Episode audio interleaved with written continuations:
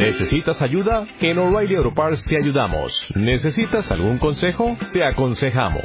Nuestros profesionales en autopartes están siempre disponibles para ayudarte a encontrar lo que necesites. Excelente servicio al cliente es solo una de las ventajas que ofrece O'Reilly Auto Parts. Los profesionales en autopartes.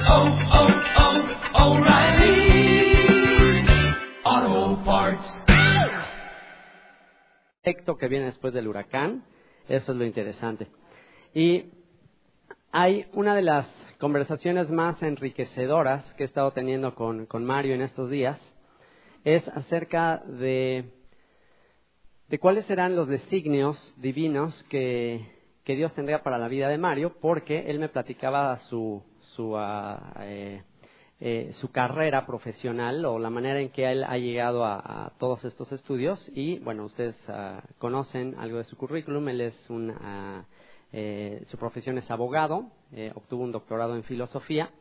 Y el enfoque de su estudio primero con lo primero que él empezó a estudiar de estas él ha tenido tres etapas de investigación en todo el tiempo que ha estado escribiendo libros alrededor de 11 libros que ha escrito y ha tenido tres etapas de investigación. La primera etapa de su investigación fue eh, los criptojudíos, o los judíos marranos, o los, o los judíos anusim. Los anusim, anusim el término anusim significa los judíos forzados, los que fueron forzados por la Inquisición a convertirse al catolicismo. Y él hizo toda una investigación en este tema eh, de los judíos de Sudamérica, pero también eh, tiene uh, una eh, investigación muy importante con respecto a todos los judíos que fueron expulsados de España y que llegaron a esta tierra de, México específicamente.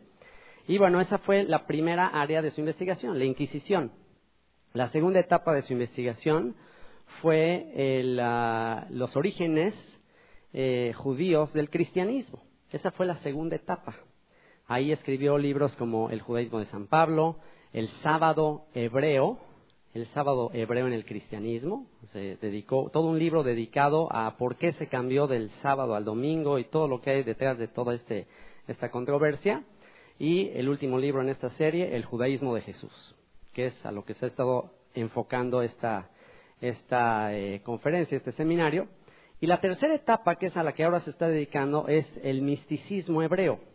Eh, temas de, de misticismo, de espiritualidad hebrea eh, de, ah, de, la parte eh, misteriosa de la Torah, de la parte eh, compleja, la parte secreta o la parte sot, como se le llama en el hebreo, y esa es la parte en la que ahora está estudiando últimamente. Entonces, platicando con él, decía, dice, yo no sé por qué de esa manera, no fue algo que él decidiera totalmente, dice, pero de esa manera se dieron las cosas y esa es la manera que he estado estudiando. Dice, lo que, lo que quiero empezar a descubrir, y creo que lo estoy empezando a descubrir en México, es que estas tres etapas tienen interrelación, o sea, están interrelacionadas y específicamente en México. ¿Por qué? Porque con esto incluso es algo que le pedí, es todo un reto de cómo va a virar del tema de las raíces eh, judías del cristianismo a la parte de los criptojudíos y los judíos que fueron forzados por el eh, catolicismo a convertirse cómo va a poder concluir, porque finalmente toda esta información que estamos recibiendo nosotros, que venimos de un contexto cristiano, que vivimos en México, o sea, toda esta información de las raíces judías del cristianismo, ya a un nivel práctico, ¿qué implicaciones tienen para nosotros? O sea, ¿qué vamos a hacer con toda esta información que estamos recibiendo? Esa va a ser la clave, pero ahí es donde viene la tercera etapa que yo le decía de su estudio. En el misticismo hebreo se habla mucho acerca de un personaje, sobre todo en el textos como el Zohar y todo eso, hay referencias a un personaje llamado el Mesías Ben Yosef. El Mesías Ben Yosef, dentro del judaísmo se conocen dos conceptos acerca del Mesías. Uno es el Mesías Ben Yosef y otro es el Mesías Ben David. El Mesías Ben Yosef, de acuerdo a la tradición, es un Mesías que pasa desapercibido, un Mesías que muere, un Mesías que no es reconocido, algo así tipo José el Soñador. Y está la tradición del Mesías Ben David, el Mesías que reina, el Mesías que viene a establecer una era de paz. Y es por eso que eh, dentro del judaísmo al que se le da énfasis principalmente es al Mesías Ben David. Por eso es que en el judaísmo el tema de que Jesús es el Mesías en realidad es difícil de verlo como lo ve el cristiano, porque para el judaísmo lo importante no necesariamente es lo que es la persona del Mesías, sino lo que la persona del Mesías va a hacer. Es la era mesiánica eh, lo que tiene el enfoque en el judaísmo y no la persona del Mesías. Entonces, si el Mesías, que el cristianismo dice que es el Mesías de Israel, no ha cumplido la era mesiánica, entonces, pues por eso es que el judío, pensando de una manera muy práctica, pues, pues no es el Mesías. Sin embargo, en lo que es el misticismo y en la parte de libros de la tradición judía antigua, y por eso, por eso es que los apóstoles, que eran judíos hace dos mil años, por eso es que ellos creyeron que Jesús es el Mesías. O sea, ellos se tuvieron que basar en, en, en una tradición, en fuentes escritas, para afirmar que Jesús es el Mesías y que tenía que morir.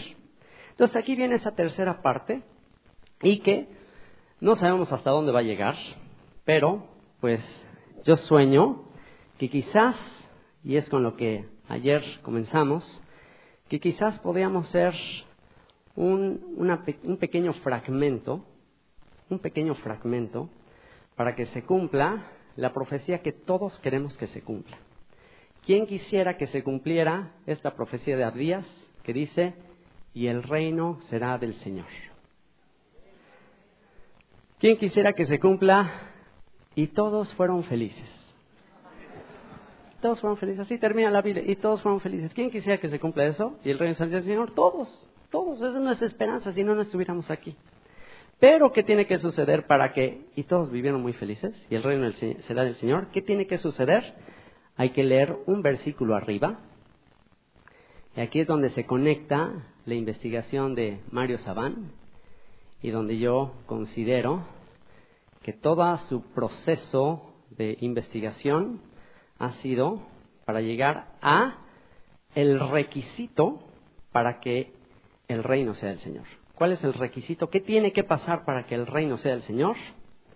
Y los desterrados de Jerusalén que están en Sefarad, España, judíos sefardís que fueron expulsados, y los desterrados de Jerusalén que están en Sefarad poseerán las ciudades del Negev serán los que habitarán el 60% del territorio israelí. Él, yo le pregunté, bueno, ¿y qué está produciendo todo esto que tú estás diciendo? Dice, bueno, pues un montón de, gente que se quiere convertir, que quiere retomar su herencia. Dice, pero el, el, rabinato, la religión no tiene la capacidad o no, o no está queriendo aceptarlos. Dice, pero bueno, si la religión no los quiere aceptar, él dice, yo los acepto.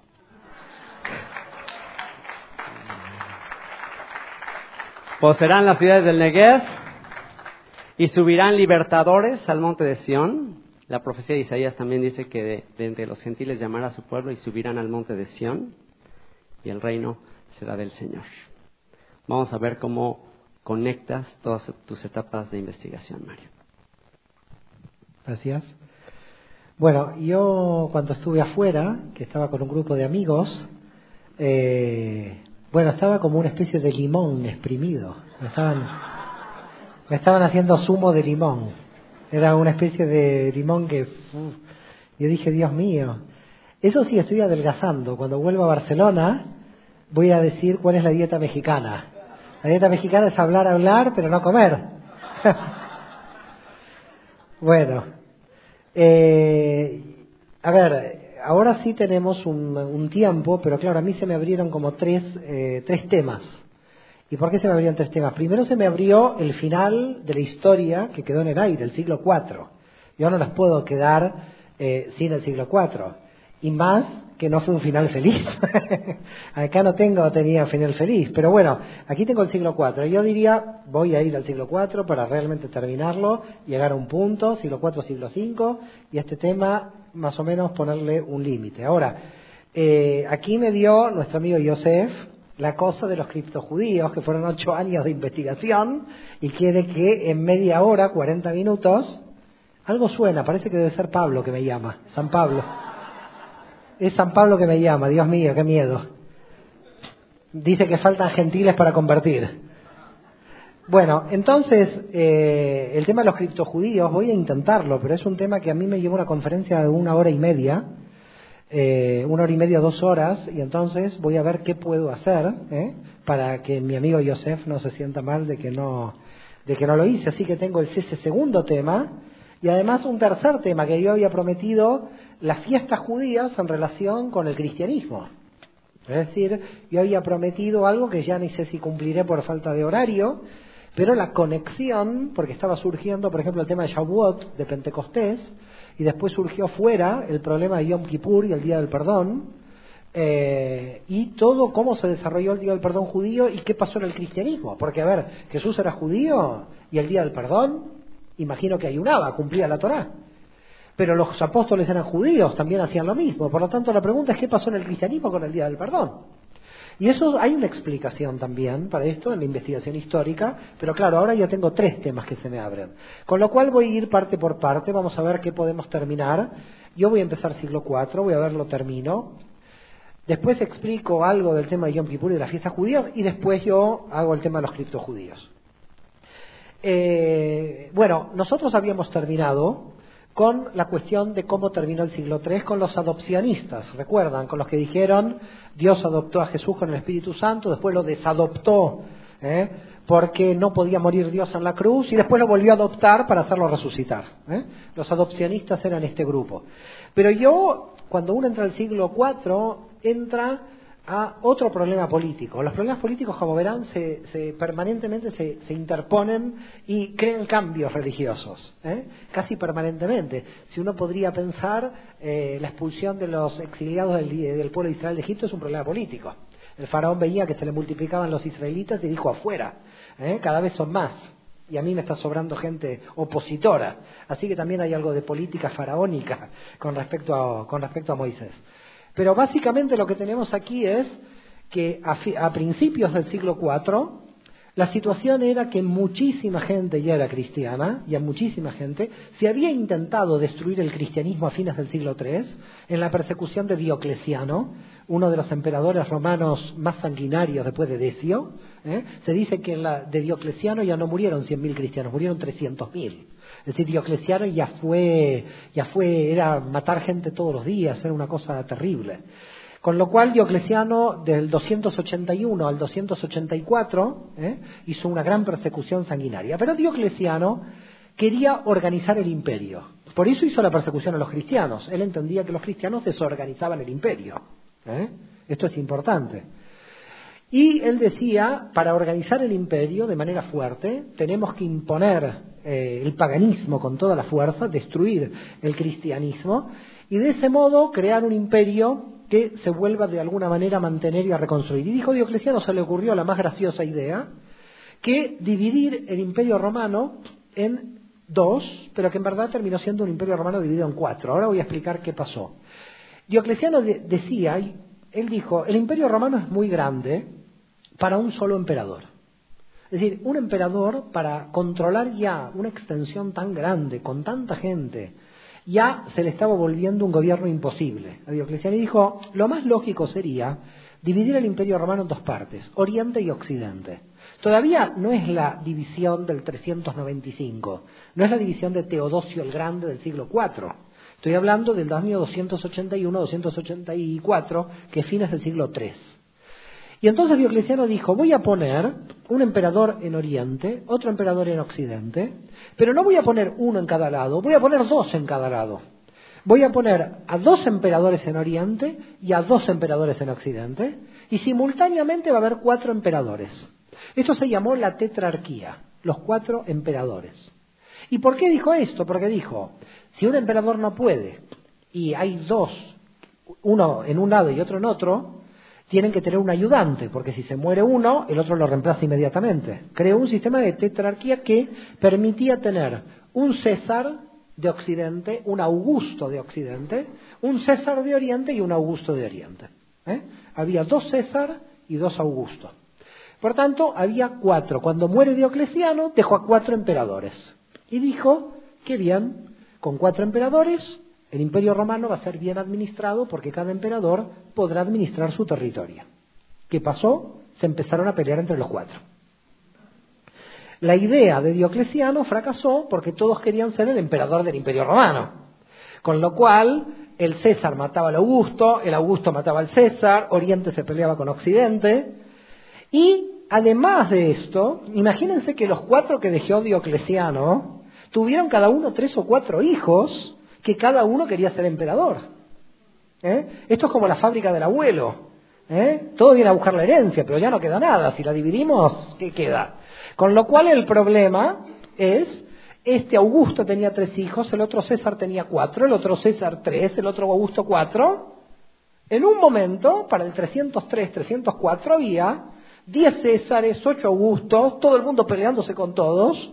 Las legiones romanas, en vez de ser utilizadas para defender el imperio, eran utilizadas para luchar entre sí. Yo tengo seis eh, legiones aquí. ¿Quién eres? El César. ¿Cuántas tienes tú? Cuatro. Vamos a pelear.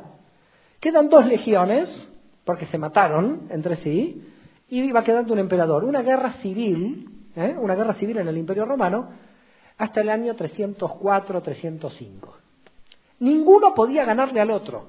El problema de una guerra civil es cuando no se puede ganar, porque se alarga, se siguen matando. Es un poco como Libia ahora, ¿no? Que si no entraba la OTAN ahí se quedaban a matar. Entonces, el problema es, cuando hay una guerra civil y no se define rápido, empieza a extenderse en el tiempo la guerra civil. Desde el 284 de Diocleciano al 304-305, guerra civil permanente. Césares contra Augustos, que, nacían como hongos ¿eh? en todos lados, pero nadie decía, ¿cómo puedo yo tener fuerza y sacarme a todos los demás? Es decir, ningún emperador de todos estos César y Augusto que había por ahí decía, ¿cómo yo voy a terminar con todos? Con todos mis competidores. ¿eh? Porque por las legiones nadie terminaba con el otro. No había fuerza suficiente para que ningún emperador en Roma se pudiera imponer.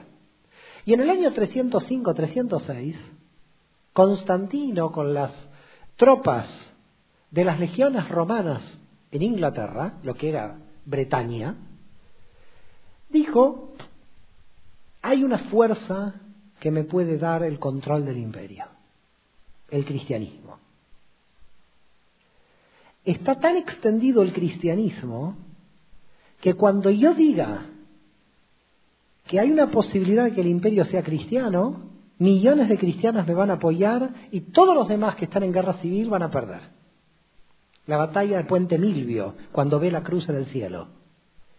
Dice, me hago cristiano porque sé que gran parte del imperio me va a apoyar para liquidar a todos los otros Césares y Augustos que había dando vueltas por ahí. Y en el año 312 es el emperador completo del imperio.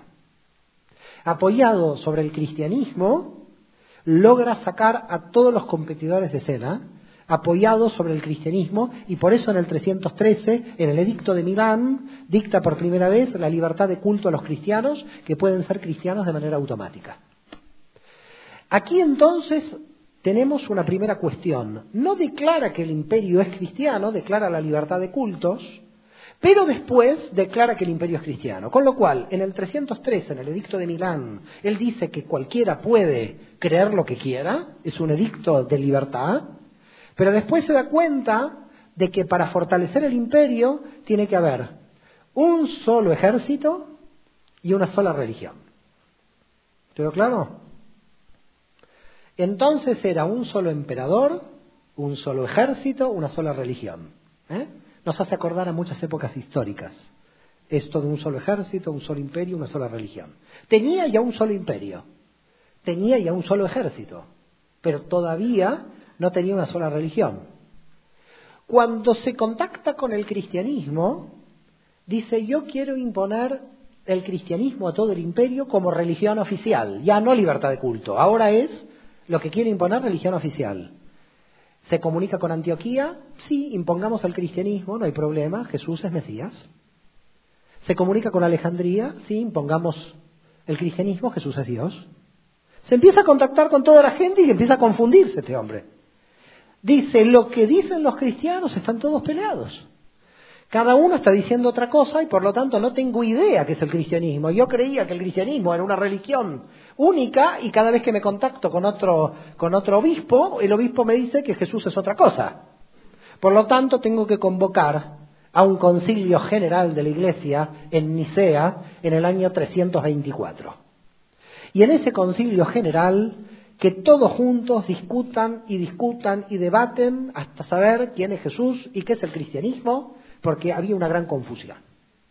En principio, Constantino decide poner en Ancira la sede de, esta, eh, de este concilio. No sé si conocen Ancira, pero Ancira era lo que se llamaba antiguamente la ciudad de Ankara, la actual capital de Turquía.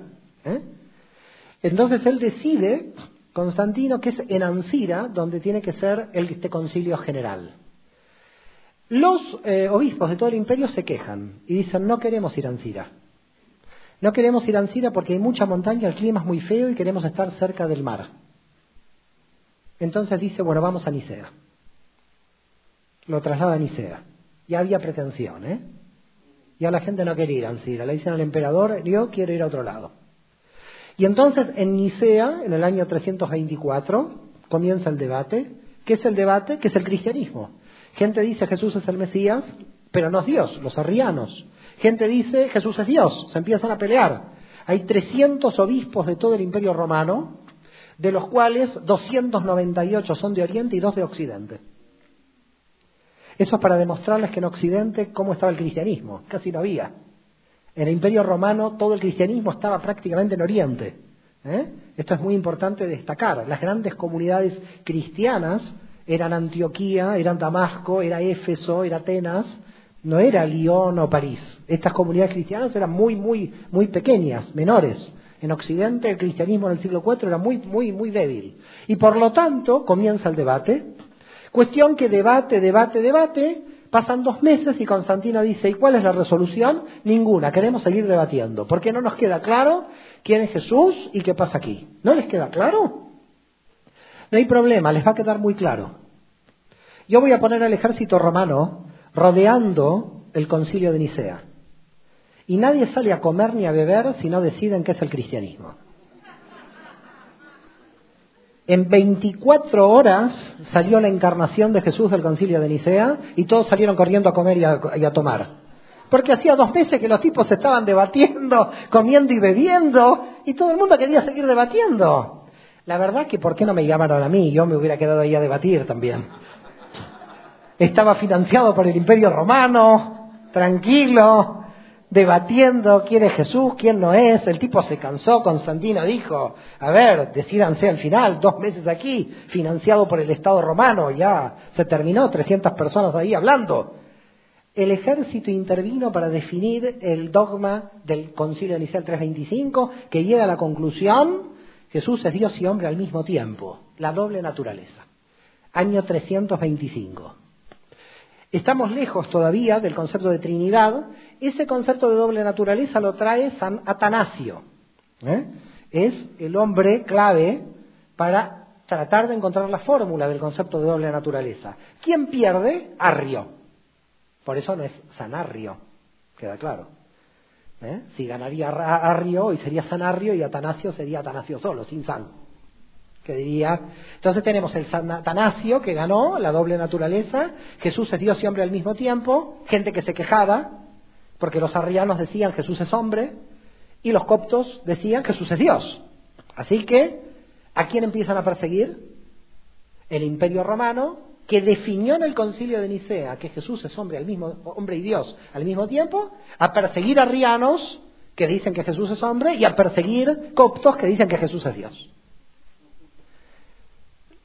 el Evangelio, el amor al prójimo, no anda nada por aquí, hay que matar a todos los opositores. ¿Eh? Pon la otra mejilla, la ponían, lo mataban, porque creía que Jesús es hombre. Pon la otra mejilla, este dice Jesús es Dios, también lo mataban. Hay una represión de cristianos que hacía 20, 30 años estaban todos perseguidos, ahora se persiguen entre sí. Con la fuerza del poder del imperio romano, es decir, con la fuerza del ejército. Ahora es la fuerza del ejército. ¿No? Claro, a mí me dicen Jesús es hombre y Dios al mismo tiempo y yo digo, sí, sí, ¿qué me importa? Ahí está el ejército romano. Pero había gente que decía, no, Jesús es hombre. Bueno, fuera, los arrianos. ¿Qué hicieron entonces los arrianos? Hicieron otro concilio. Y en ese concilio dijeron, Jesús es el Mesías, pero no es Dios. Entonces vinieron los, los que dijeron la encarnación, hicieron otro concilio, los arrianos otro, ellos otro. Desde el 325 al 381 hay 50 concilios. 25 a favor, 25 en contra, más o menos, en promedio. Los arrianos reuniéndose cada dos años en otra ciudad, diciendo Jesús es el Mesías, no Dios. Los que seguían a Atanasio, diciendo Jesús es Dios y es hombre al mismo tiempo, en sus concilios. Hasta que llegó un momento que se volvieron a reunir en el 381, en el concilio de Constantinopla, ¿eh? en la ciudad de Constantinopla, actualmente le llamada la ciudad de Estambul, y en el concilio de Constantinopla dijeron ahora viene otro debate, porque ya sabemos que Jesús es hombre y Dios al mismo tiempo, pero ¿qué hacemos con el Espíritu Santo? Que quedó dando vueltas por ahí. ¿El Espíritu Santo es Dios o no es Dios? Empezó el debate. Unos dijeron el Espíritu Santo es Dios. Los que dijeron esto son los que habían dicho en el concilio de Nicea que Jesús era Dios, incorporando el Espíritu Santo en el 381. Pero ahí vino Macedonio, que no es San Macedonio porque perdió, y Macedonio dijo, el Espíritu Santo no es Dios. ¿Qué tiene que ver el Espíritu Santo? Es una extensión de Dios, pero no es Dios mismo. Entonces en el 381 se crea el concepto de Trinidad.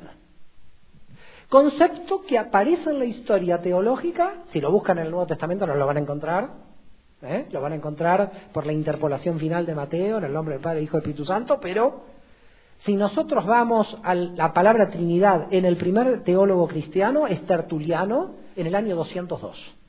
Es decir, el teólogo tertuliano, que no es San Tertuliano, porque este también tenía algún problema, no quiero contar los problemas de todos, si no esto va a aparecer la revista Hola, ¿eh? Pero que sepan que Tertuliano no es San Tertuliano, lo sepan, busquen en Google quién era Tertuliano, para que sepan quién es, pero Tertuliano es el primero que coge el concepto de Trinitas, la primera vez que se habla de Trinidad. Y en el año 381 dicen, apareció la Trinidad, votamos todos. Los que quedaron en contra se fueron, los macedonianos, los que seguían a Macedonio. Ahora había más gente que perseguir. Se perseguía a los arrianos porque creían que Jesús es hombre. Se perseguía a los monofisitas porque decían que Jesús es Dios. Y ahora se persiguen los macedonianos porque dicen que el Espíritu Santo no es Dios. Porque se habían ido del concilio de Constantinopla. Y finalmente, en el año 395, toda la gente, Jesús es hombre, Jesús es Dios, Jesús tiene doble naturaleza, quién es, quién no es, vienen los bárbaros y destruyen todo el imperio romano. La gente se quedó discutiendo en vano porque los bárbaros conquistaron todo, eran todos idólatras. Todo empezó de cero. En el imperio bizantino, que es la parte de oriente del imperio romano que quedó, siguieron las discusiones adentro del imperio bizantino. ¿Quién es Jesús? ¿Quién no es Jesús? Ahora, si Jesús tiene doble naturaleza, es decir, si es Dios y hombre al mismo tiempo, ¿quién era María? Unos dijeron, si Jesús es Dios, María es la madre de Dios. Si Jesús es hombre, María es la madre del hombre. Unos dijeron, María es madre del hombre, ¿cómo va a ser madre de Dios? Con lo cual, vuelta a discutir qué hacemos con María, porque quedó en el aire. Y entonces empezó el debate hasta que llegó el concilio del año 431. En el año 431 se reúne el concilio de Éfeso. Y en el concilio de Éfeso comienzan a debatir quién es María. María es madre de, madre de Dios o madre de Jesús. Madre de Dios o madre de Jesús. Votan todos. Aparece en pantalla, no había pantalla. María es madre de Dios. Todos votaron, se fueron a la casa, todo tranquilo, no pasó nada. 15 días después, 20 días, llega un grupo de cristianos de Oriente al mando de un obispo llamado Nestorio y dice Nestorio, tac, tac, aquí estoy, ¿quién es usted? Nestorio, ¿de dónde viene? De la región norte de Babilonia, de Irak, ¿y qué quiere? Decir que María no es la madre de Dios, que María es la madre de Jesús, hombre. Y bueno, ya como votamos, ya se puede ir, digamos. Ya María es la madre de Jesús, usted no cuenta porque aquí se cerró el concilio. ¿Cómo se cerró el concilio? Dijo, abran el concilio que votamos otra vez, dijo Nestorio. Y van a ver que si traigo a todos los que yo traje, María no va a ser la madre de Dios, va a ser la madre de Jesús. Voy a votar por la madre de Jesús, hombre, dijo Nestorio. No, esto terminó, le dicen. Olvídese, aquí se terminó todo. El concilio está cerrado. María es la madre de Dios. Yo digo que es la madre de Jesús hombre. y diga lo que quiera. Pero aquí el concilio lo cerramos. Con lo cual Nestorio se fue y fundó la iglesia nestoriana. La iglesia nestoriana, que es la iglesia cristiana hoy de Irak, perseguida lamentablemente por el Islam, la iglesia nestoriana es la iglesia de los cristianos que siguen a Nestorio, que creen en la Trinidad, pero no creen que María sea la madre de Dios, sino María, madre de Jesús. ¿Por qué qué dice Nestorio? Si María es madre de Dios, los padres de María son los abuelos de Dios, los bisabuelos de Dios. Y claro, yo soy judío, soy pariente de Dios.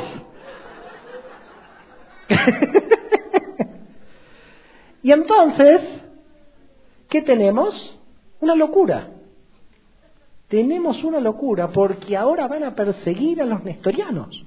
Es decir, los macedonianos, los nestorianos, los arrianos, los adopcionistas, van a ser perseguidos por la unidad del dogma de la fe. Gente que no pensaba en ese dogma de la fe, pero que ahora tiene que estar obligada a pensar con ese dogma de la fe. Final eh, de todos estos problemas, y el último problema que voy a tratar, pero que no pasó en Oriente, este problema pasó en Occidente, fue con respecto a la teología de San Agustín. Y es el gran problema del pecado original. Esto es tela marinera. Nos quedaríamos toda la noche, pero voy a intentar tratar de sintetizar. San Agustín se peleó con Pelagio, no es San Pelagio, si no hubiera ganado, con lo cual quiere decir que ganó Agustín, si no sería San Pelagio contra Agustín. San Agustín creó la idea del pecado original. No quiere ir a la teología. La teología se la dejo a Yosef, que está bien preparado. Voy a ir a las causas históricas. ¿Quedó claro? La teología, Yosef aquí es un as. ¿eh? Le digo algo, me cita un versículo. Un aplauso a Yosef. ¿eh?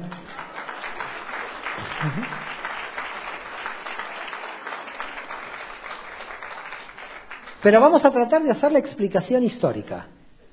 Y la explicación histórica es cómo se sabía que alguien era cristiano.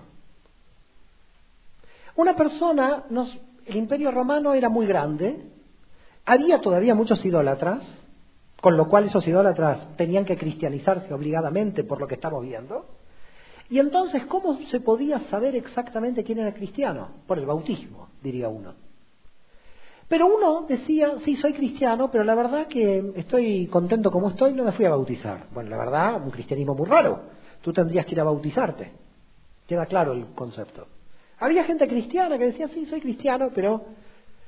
Con lo cual, el problema era cómo obligar al bautismo. Porque si no se le obligaba al bautismo a la gente, no se podía saber quién era idólatra y quién era cristiana. Y entonces había que crear una teología que permitiera que la gente se asustara diciendo tengo un pecado que lo tengo que lavar obligadamente a través del bautismo, que el bautismo no era la unión con el cristianismo, sino que provenía de un problema que yo heredaba. ¿Eh? Esto es básicamente San Agustín, y que heredaba del Génesis. Pelagio se opone a esto porque Pelagio dice los pecados no son originales, son personales. La gente es juzgada por los pecados que tiene, no por el pecado de su padre. ¿Mm? Yo, yo no puedo ser condenado por un pecado heredado, dice Pelagio. Tengo que ser condenado por un pecado que yo cometí, por una transgresión que yo cometí. Pelagio es el que habla de los pecados personales. Pero no habla de los pecados personales porque se le ocurrió a Pelagio, sino porque todos los teólogos hablaban basados en algún punto de la Biblia. Y no voy a tocar el punto de la Biblia donde está basado Agustín, porque es la transgresión del paraíso, de Génesis, así que ya sabemos en dónde se basa la cuestión del pecado original en Agustín, pero sí voy a tocar la que muy poca gente sabe, en qué está basado Pelagio, para decir que los pecados son personales. En el capítulo 18 y 20 de Ezequiel, cuando dice, la justicia del justo sobre él, la impiedad del impío sobre él. El padre no hereda el pecado del hijo, el hijo no hereda el pecado del padre. Lo que está diciendo Pelagio, es decir, lo que está diciendo el profeta Ezequiel es, cada uno es responsable de sus actos. Y nadie hereda un pecado anterior. Pelagio es original, sino un bautismo para estar unido a la iglesia. Un bautismo de adhesión. Quiero ser cristiano, me adhiero por el bautismo. En Agustín no es adhesión, En Agustín cargas con el pecado si no tienes el bautismo. Es una obligación terrorífica de miedo la que trae la teoría de Agustín frente a la teología de Pelagio. Este es un problema que se resolvió rápido porque Pelagio perdió. Y los pelagianos también fueron perseguidos. Es decir, que comenzaron los cristianos que seguían a Pelagio perseguidos también por el gobierno por causa de que no aceptaron la teología de Agustín. En definitiva, yo esta parte, eh, yo la quiero terminar eh, con una frase, que es una frase que a mí me gusta mucho, de, eh, y con esto doy por concluido todo lo que tiene que ver con los orígenes judíos del cristianismo para pasar a los otros temas que tenemos, y es una frase que a mí me gusta muchísimo, yo siempre la estoy leyendo y creo que con Yosef compartimos este punto, una frase que me gusta mucho de Romanos, ¿eh? Eh, está, si no me equivoco, en el capítulo 9, versículo 1 de Romanos, que dice Pablo, ¿es que Dios ha rechazado a su pueblo? De ninguna manera, que también yo soy israelita del linaje de Abraham, de la tribu de Benjamín. Muchas gracias a todos.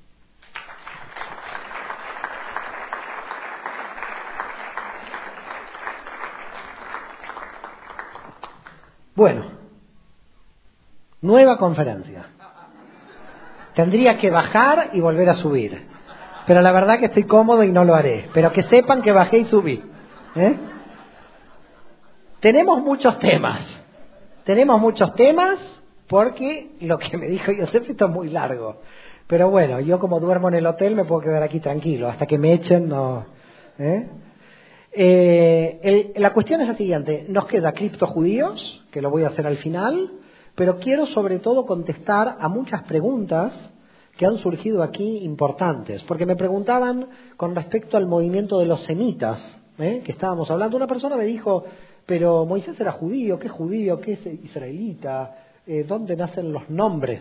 Había como una confusión en, en cuanto a los nombres y me gustaría aclarar esto a los fines de que por lo menos los conceptos fundamentales queden en la base.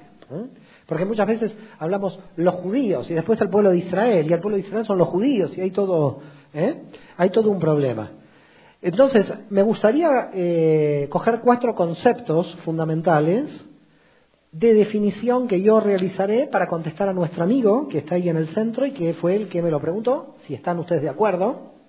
Si no están de acuerdo no sé qué haré, pero le voy a tener que responder igual que son eh, hebreo, israelita, judío e israelí. ¿Eh? Aquí tenemos cuatro conceptos diferentes. El primer concepto es el concepto de hebreo. Hebreo, el primer hebreo es Abraham. Porque hebreo quiere decir Eber Ayardén, el que pasó el Jordán, el inmigrante. ¿eh? Es el hebreo. Con lo cual, los cananeos que estaban en el actual territorio de Israel, llamaban a los que cruzaban el Jordán los hebreos. Era un nombre para los inmigrantes. No es que el primer hebreo es Abraham. Para nosotros es Abraham. Pero todos los que cruzaban el Jordán, para los cananeos eran hebreos. ¿Mm? Porque venían del otro lado. Y a mí me encanta esto, ¿no? Este concepto de Abraham de inmigrante, de hombre que tiene que dejar Ur en Caldea. Pero claro, cuando yo digo, bueno, Abraham era caldeo, eh, sabe el aramea, la gente se empieza a perder, dice que es todo esto. Entonces vamos a empezar de cero la explicación que yo estaba haciendo aquí fuera para que la podamos compartir con todos. En verdad, en el 3000 antes de Cristo hay una gran sequía muy fuerte en Arabia, en lo que hoy es el desierto de Arabia. En general, las migraciones son para comer, son económicas. ¿Eh? La gente cree que los pueblos invaden porque están graciosos, están de paseo. No, no. La gente va a trabajar y a comer, por eso se traslada la gente. Por lo tanto, cuando uno habla de los mongoles, la invasión de los mongoles, ¿qué invasión de los mongoles? Venían del desierto de Mongolia que estaban muertos de hambre y tuvieron que empezar a invadir Rusia para ver si podían comer. Todas las invasiones o movimientos humanos tienen que ver con lo económico, tienen que ver con buscar tierras mejores para poder sobrevivir. Y por lo tanto, en ese contexto tenemos que pensar que en un momento hay una sobrepoblación de eh, personas en Arabia a los que nosotros llamamos habitualmente en la historia los semitas. ¿eh? Los semitas los tenemos registrados históricamente en Arabia y todos los semitas descendemos, me incluyo, creo que seré semita, no sé, o seré quizás yo un, de un converso judío, ¿eh? así que no sé si soy semita, porque ahora ya no hay razas, pero en la antigüedad, en el 3000 antes de Cristo, todo este movimiento de salida de personas que no tenían para comer en Arabia, lo hacían para irse fuera de Arabia. Un grupo de semitas se fue hacia lo que es la zona de Sumeria. En aquella época era el Tigris y el Éufrates, la Mesopotamia. Ese grupo de semitas se asentó al sur de Mesopotamia, que es la región que se denomina Caldea. ¿Eh? De Caldea nace Abraham. Por tanto, cuando decimos Abraham es caldeo, Abraham pertenece a un pueblo que proviene de los semitas. El segundo movimiento de los semitas, que fue un movimiento general, no fue segundo, yo le pongo segundo por la clasificación, pero en verdad el otro movimiento de semitas es los que se van al norte de la Mesopotamia, donde hoy estaría el Kurdistán, ¿eh? más o menos, entre Turquía e Irak. Ahí se asientan lo que se llaman los arameos. Con lo cual, cuando decimos Sara era aramea, era semita también. ¿Queda claro? Es decir, que Abraham era semita y Sara también, porque proviene de una población que se asienta ahí que también sale de la península arábiga. Y de la península arábiga también salen semitas hacia la región occidental, ¿eh? porque estábamos hablando de Oriente, hacia el occidente, y son los cananeos, los moabitas, los amonitas, los fenicios, ¿eh? Los madianitas, los amalecitas y otro grupo de semitas que invade Egipto, que son los Ixos. Todos estos grupos semitas invaden prácticamente todas las tierras fértiles, como pueden ver, que era la media luna fértil que la conquistaron porque no tenían para comer ahí.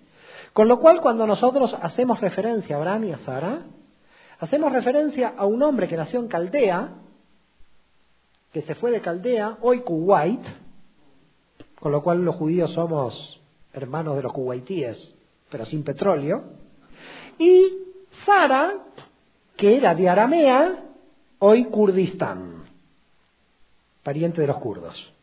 ¿Eh? una parentela, esta es nuestra parentela. Y entonces Abraham y Sara ya entran en la tierra prometida, en la tierra de Canaán. Estos son los hebreos. Y llamamos hebreos Abraham, Isaac y Jacob, a los tres patriarcas. Jacob, en la lucha contra el ángel, cambia de nombre. ¿Recuerdan qué nombre le ponen? Israel. Con lo cual lo que tenemos ahora es un nuevo nombre que se incorpora. Abraham no era israelita, era hebreo. Isaac era hebreo, Jacob era hebreo y Jacob cambia por Israel.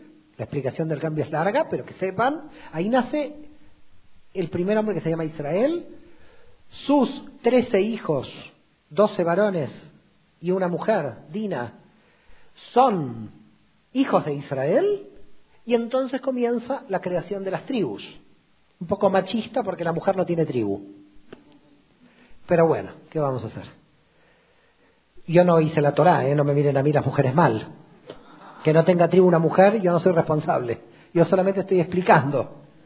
A ver si me enemisto con la mitad de, con todas las mujeres que hay aquí. La cuestión es que 12 hijos y la mujer, los 13 hijos, van a generar lo que vamos a conocer como el pueblo de Israel, que ya sabemos toda la historia, sale el éxodo, etc. Ahí tenemos el nombre de Israel. Una de las tribus de Israel es Judá, Yehudá. Cuando se divide el reino, uno es Israel y otro Judá. Ahí aparece judíos. Los judíos son los del reino de Judá, que son israelitas y que son hebreos, simultáneamente. ¿eh? Con lo cual la palabra judío aparece como persona del reino de Judá. Primero de la tribu de Judá, después del reino de Judá. ¿Vamos bien o estamos perdidos? Entonces tenemos hebreo, tenemos israelita y tenemos judío.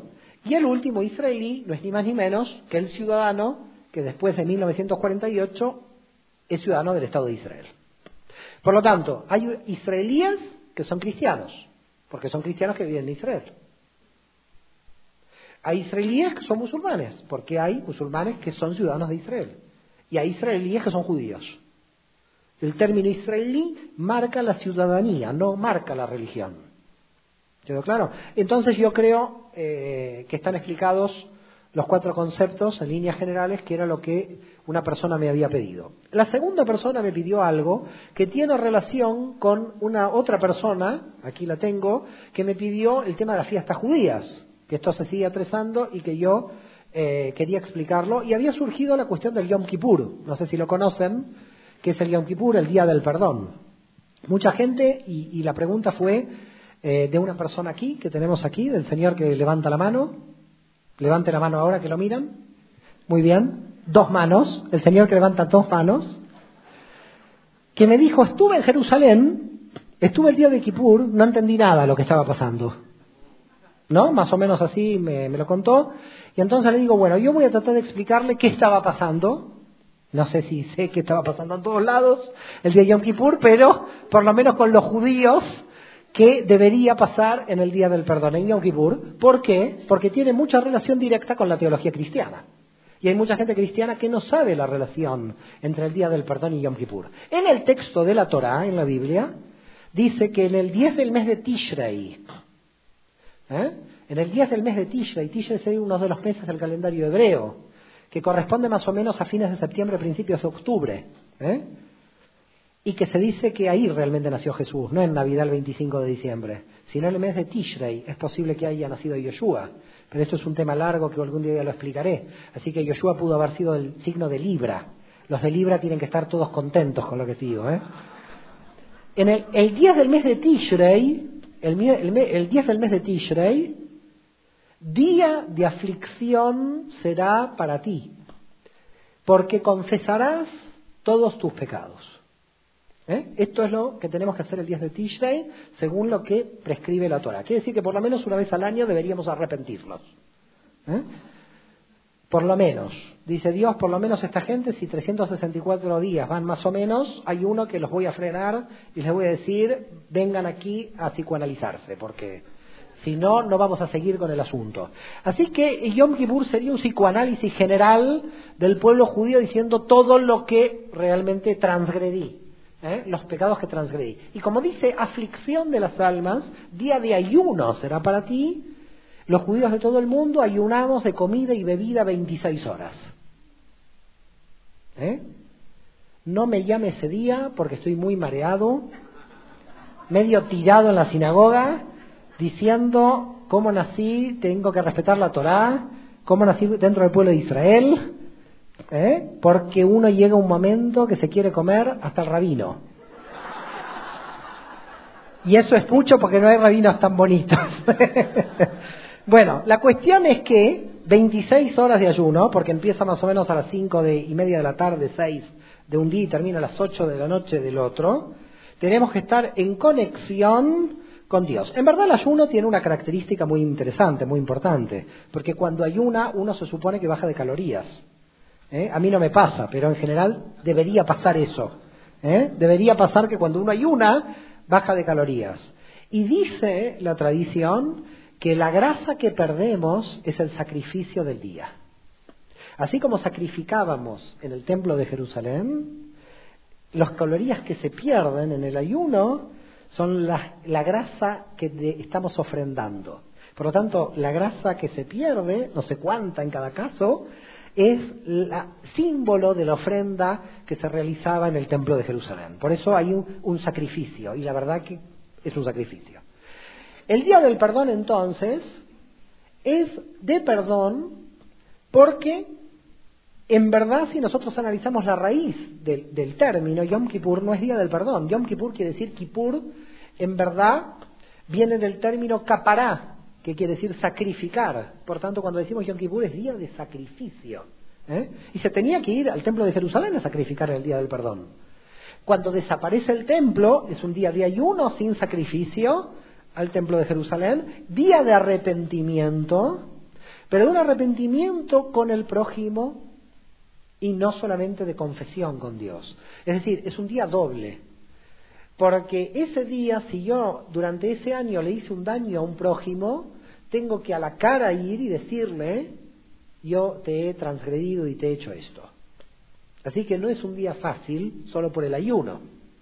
Es decir, es un día que quien lo quiera cumplir es muy duro, porque uno tiene que pensar en un balance lo que hizo durante el año y buscar a la persona. Y por eso los rabinos en las congregaciones, antes de empezar el día de Yom Kippur, dicen, si alguna persona sintió que yo transgredí, que me lo diga y que se levante. En la Edad Media se levantaban y le decían al rabino, usted me transgredió aquí. Hoy, como le tenemos un poco de miedo, no le decimos nada. Hoy el rabino dice, ¿contra alguien transgredí? Nadie. Nadie se levanta. Pero en la Edad Media, que la gente le parece un poco más honesta, se levantaban y decían, sí, ¿sabe qué? Usted me hizo esto, al rabino. Usted transgredió, bueno, perdón. Pero el rabino hoy dice, aquellos que no hablan, pero con los cuales transgredí, pido perdón hoy. ¿eh? Entonces el rabino pide perdón a todo el conjunto de la comunidad antes de empezar, porque no puede él dirigir la ceremonia sin pedir perdón primero. Es él el que tiene que pedir perdón primero y después nosotros tenemos que ir a pedir perdón a aquellos a los que le hemos realizado una transgresión. Por lo tanto, como verán, el Día del Perdón es muy fuerte desde el punto de vista espiritual, porque no es solo la conexión con Dios, es la conexión con el prójimo. Ahora vienen los listillos, como se dice en España, que aparecen por ahí, diciendo, bueno, sí, yo transgredí a mi prójimo, pero mi prójimo se murió. Por lo tanto, como el prójimo se murió, yo no tengo a nadie que pedirle perdón. Siempre aparecen estos listillos en todos lados. En el mundo judío hay, me imagino que en el cristianismo también, no, no, somos todos seres humanos, ¿no? ¿Qué dicen los rabinos? Si murió el prójimo al que le transgrediste, tienes que ir a la tumba a pedirle perdón. No es tan fácil, no, sales, no te salvan así. Tú le transgrediste a alguien que murió, eres consciente al cementerio, a pedirle perdón a la tumba, pero el perdón tiene que ser pedido, vivo o muerto.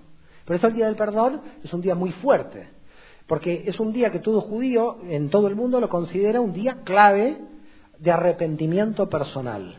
Y en la ceremonia sinagogal del día del perdón, se hace la confesión pública de los pecados. Tranquilos, que nadie se levanta a decir sus pecados. Sino que lo que se hace es que en el devocional hebreo, en el Sidur, tenemos un montón de pecados que tenemos que leer. Están los listillos que dicen, a ver, yo no estoy en ningún pecado. Yo hice un pecado pero que no aparece escrito. Entonces los rabinos pusieron al final por los pecados que hemos cometido sin conciencia de que son pecados. Aún por una transgresión que yo creo que no fue, ¿no? Como un amigo que uno se encuentra después de 10 años y no le saluda. ¿Cómo no me saluda? Tú me hiciste algo. ¿Qué me hiciste? No te hice nada. Hay transgresiones que nosotros no nos damos cuenta que hacemos. Se da el otro cuenta, pero nosotros no. Con lo cual es importante pedir perdón por las transgresiones no intencionales. Hemos transgredido muchas veces sin intención. En consecuencia, por las de sin intención también, como son sin intención, no sabemos que fueron transgresiones, y por lo tanto el otro lo sintió como transgresión, también debemos pedir perdón por esa transgresión. Todo esto es el día de Yom Kippur, y por lo tanto, Yeshua como judío, ¿qué hacía? Yom Kippur. ¿Y qué hacía Shaul de Tarso y todos los primeros judíos? Yom Kippur. Es decir, que todo el mundo judío que va a seguir a Jesús no son cristianos, son judíos. Y son judíos que observan Yom Kippur. ¿Y qué pasa? van pasando las generaciones cristianas y entonces se empieza a perder el día de Yom Kippur a raíz de qué? De lo que vimos antes, el cambio del calendario. El cambio del calendario que hizo Roma, que era el lunar, ahora Yom Kippur no se sabe dónde cae porque Yom Kippur es por el lunar y el solar hace que la gente no sepa cuándo cae el día de Tishrei. Si yo voy a una persona en México y le digo el día de Tishrei tienes que ayunar, el, el hombre no entiende nada. ¿Qué día es el que tengo que ayunar. Por el calendario solar no hay forma. Entonces, cuando en el siglo II, Aniceto y Justino, que ya lo vimos antes, cambiaron el calendario, la gente no sabía cómo ayunar porque no sabía cuándo caía el 10 de Tishrei. Pero se metió Yom Kippur en el Nuevo Testamento. ¿Y por qué se metió Yom Kippur en el Nuevo Testamento? Porque todo el Nuevo Testamento es judío. Es decir, a excepción de Lucas, que podría ser un converso probablemente, todo el Nuevo Testamento judío y ¿qué encontramos en la carta de Santiago, en el último capítulo? Confesamos los pecados unos a los otros. ¿Qué es esa confesión de pecados de unos a los otros del último capítulo de la carta de Santiago? Yom Kippur. Porque Santiago era judío, recuerden, Jacobo, metió a Yom Kippur en el Nuevo Testamento. Con lo cual los cristianos tenían que confesar públicamente sus pecados. Pero como habían perdido el calendario lunar y ya no sabían cuándo caía Yom Kippur, empezaron a confesar públicamente sus pecados sin saber cuándo. Y entonces se creó la confesión pública. La gente confesaba. En el año 457, Roma decide que la confesión pública ahora va a ser confesión privada. Y se crean los confesionarios. No hay iglesias anteriores al siglo V con confesionarios, porque no había confesión privada, todas eran públicas. La confesión del confesionario proviene de Yom Kippur. Cuando una persona católica se está confesando, no sabe que lo que está haciendo es una tradición judía del texto de la Carta de Santiago. Ahora sí, muchas gracias a todos.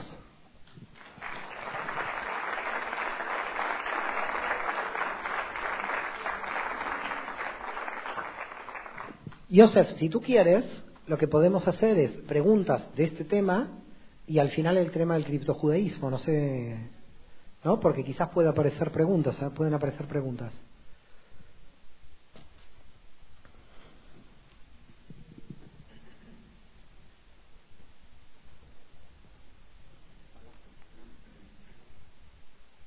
Hola, hola. Muy bien, vamos a seguir eh, el mismo procedimiento que hicimos. Una pregunta de aquí del auditorio y una de la audiencia de Internet. Eh, ¿Quién tiene alguna pregunta? Ok. Desde Nicaragua. Desde Nicaragua, Nubia Garay. Eh, para preguntarle, eh, ¿en qué versículos bíblicos se fundamenta eh, el perdón en la tumba y rezos a los muertos y encendido de velas. Gracias. Nicaragua viene fuerte. A ver, en principio hay todo un problema en la aplicación, no con respecto al tema del prójimo, digamos, no, con respecto del amor al prójimo, porque la fundamentación es, si tu prójimo murió, sigue siendo tu prójimo igual. Es decir, eh, amarás a tu prójimo como a ti mismo, implica que, aunque el prójimo haya muerto, todas las consecuencias de ir a la tumba provienen de este mandamiento, de amar al prójimo. Si, si yo realmente amo al prójimo, debería eh, informarle de mi transgresión o pedirle perdón y arrepentimiento por mi transgresión. La cuestión es, es verdad, el prójimo ya murió, parecería que no tendría sentido ir a la tumba. Pero me queda claro un poco cuál es el sentido que los rabinos le quisieron dar a esto de ir a la tumba. Porque es como diciendo, la transgresión en ti sigue existiendo, aunque murió la persona. Es decir, eh, el problema de la transgresión es que es intransferible. Quien transgrede, transgrede de uno. Aunque uno muchas veces eh, tire la responsabilidad al otro, ¿no? Mi padre me educó así entonces yo te pego. Pero el que pega es uno. Con lo cual, la transgresión es como un gran problema, porque la transgresión muchas veces se justifica por eh, predeterminación. Y la asunción de la responsabilidad es lo que se busca con ir a la tumba. El prójimo ya, ya murió, no, ya no podemos hacer nada. Pero es la, la conciencia de que no por muerte del otro queda cancelado mi transgresión. ¿Se entiende el problema? Mi transgresión, en ese amor al prójimo que yo debía, esa transgresión sigue existiendo. Entonces, yo tengo que hacer un mea culpa de la transgresión. Y entonces, cuando los rabinos dicen vamos a dirigirnos a la tumba, no es nada de espiritismo. No tiene que ver con la tumba, ni el espíritu, ni el alma del que está muerto. Tiene que ver con él en su transgresión. ¿Se entiende lo que decimos? Con la persona que está transgrediendo. Hay eh, muchísima cantidad de cuestiones dentro del judaísmo que no pertenecen al texto bíblico, sino que pertenecen a disquisiciones rabínicas de aplicación de preceptos bíblicos. ¿Entiende lo que digo? Por ejemplo, eh, voy a tratar de explicarle mejor lo que digo para poder compartir con ustedes un problema de amor al prójimo. ¿Se entiende lo que digo? Es decir, yo lo que voy a tratar de traer aquí es que el amor al prójimo es muy fácil decirlo, pero difícil hacerlo. Y los rabinos hubo un debate en el siglo II con respecto a la aplicación del amor al prójimo para que vean lo difícil a veces que es la realidad. Porque muchas veces nosotros hablamos, hablamos y la realidad es terrible. Nuestras palabras quedan en silencio con la realidad. ¿Se entiende lo que digo? Es decir, uno habla, habla, habla y después viene la realidad y la realidad te deja como, ¿ahora qué hago con tanta palabra que me inventé y tanta, tanta cosa? Pero la realidad está ahí. Entonces los rabinos siempre tuvieron una característica. El problema es la realidad, no lo que decimos. Los mandamientos están muy bien. El problema es aplicar los mandamientos a la conducta. Cosa que es un gran problema, porque en el cristianismo es más la fe que las obras, más van hacia la idea, hacia la creencia, ¿no? Pero en el campo judío es la conducta lo que te define. Por eso Yeshua era tan judío, lo que definía al samaritano era la conducta, no era la fe. Al samaritano no le preguntaron, ¿usted cree en Jesús? ¿Usted está circunciso? Lo que realmente salva al samaritano es la misericordia de ayuda al prójimo. Entonces, cuando los rabinos se ponen a pensar, ¿cómo se aplica el amarás a tu prójimo como a ti mismo? ¿Cómo se aplica en la realidad? No decirlo, voy a alguien, te amo. Esto es muy fácil. Pero eso no es el verdadero aplicación del mandamiento, porque la aplicación es en la realidad, no es teórica. No es lo que decimos, es lo que hacemos. ¿Eh? Entonces, si lo que hacemos nos define, es decir, si lo que hacemos es el amor al prójimo, no es lo que estoy diciendo. Entonces, los rabinos se preguntaron, ¿cómo se aplica el mandamiento del amor al prójimo? Y entonces aparece Rabí Akiva y Rabí Ismael. En el mundo judío, hasta el siglo VII, era muy habitual tener rabinos Ismael. Cuando nació el Islam, se terminó Ismael. ¿Eh? Entonces, Rabí Ismael y Rabí Akiva debatieron la cuestión de vamos a debatir cómo se ama al prójimo, pero en la realidad. No decir amo al prójimo, qué lindo, estamos todos contentos. En la fiesta estamos todos, el problema es la desgracia. Con lo cual, dice, vamos a poner un ejemplo. Hay dos personas que se están ahogando, dice Rabí Akiva y Rabí Ismael, y solamente hay una madera en el medio. Si cogen los dos la madera, se ahogan los dos. Si la coge uno, se ahoga el otro. Si la coge uno, se ahoga el otro, viceversa. Dice Rabí Ismael, yo amo tanto a mi prójimo como a mí mismo, que como yo me amo tanto a mí, yo me querría salvar yo. Pero como lo amo tanto igual que a mí, yo me ahogo y se salva él. ¿Se entiende? Es decir, yo me amo tanto a mí que si tengo que amar al prójimo tanto como me amo, ¿eh? Entonces me ahogo. Y Rabí Akiva dijo, no, me salvo yo y lo dejo ahogar al otro para que él cumpla el mandamiento.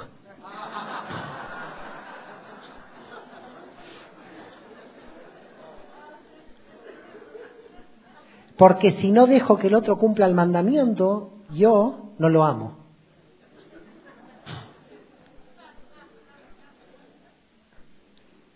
¿Qué, ¿Cuál es el problema de este mandamiento? Dicen los rabinos, cuando llegue el Mesías va a develar el problema, va a resolver el problema. Porque es un problema insoluble.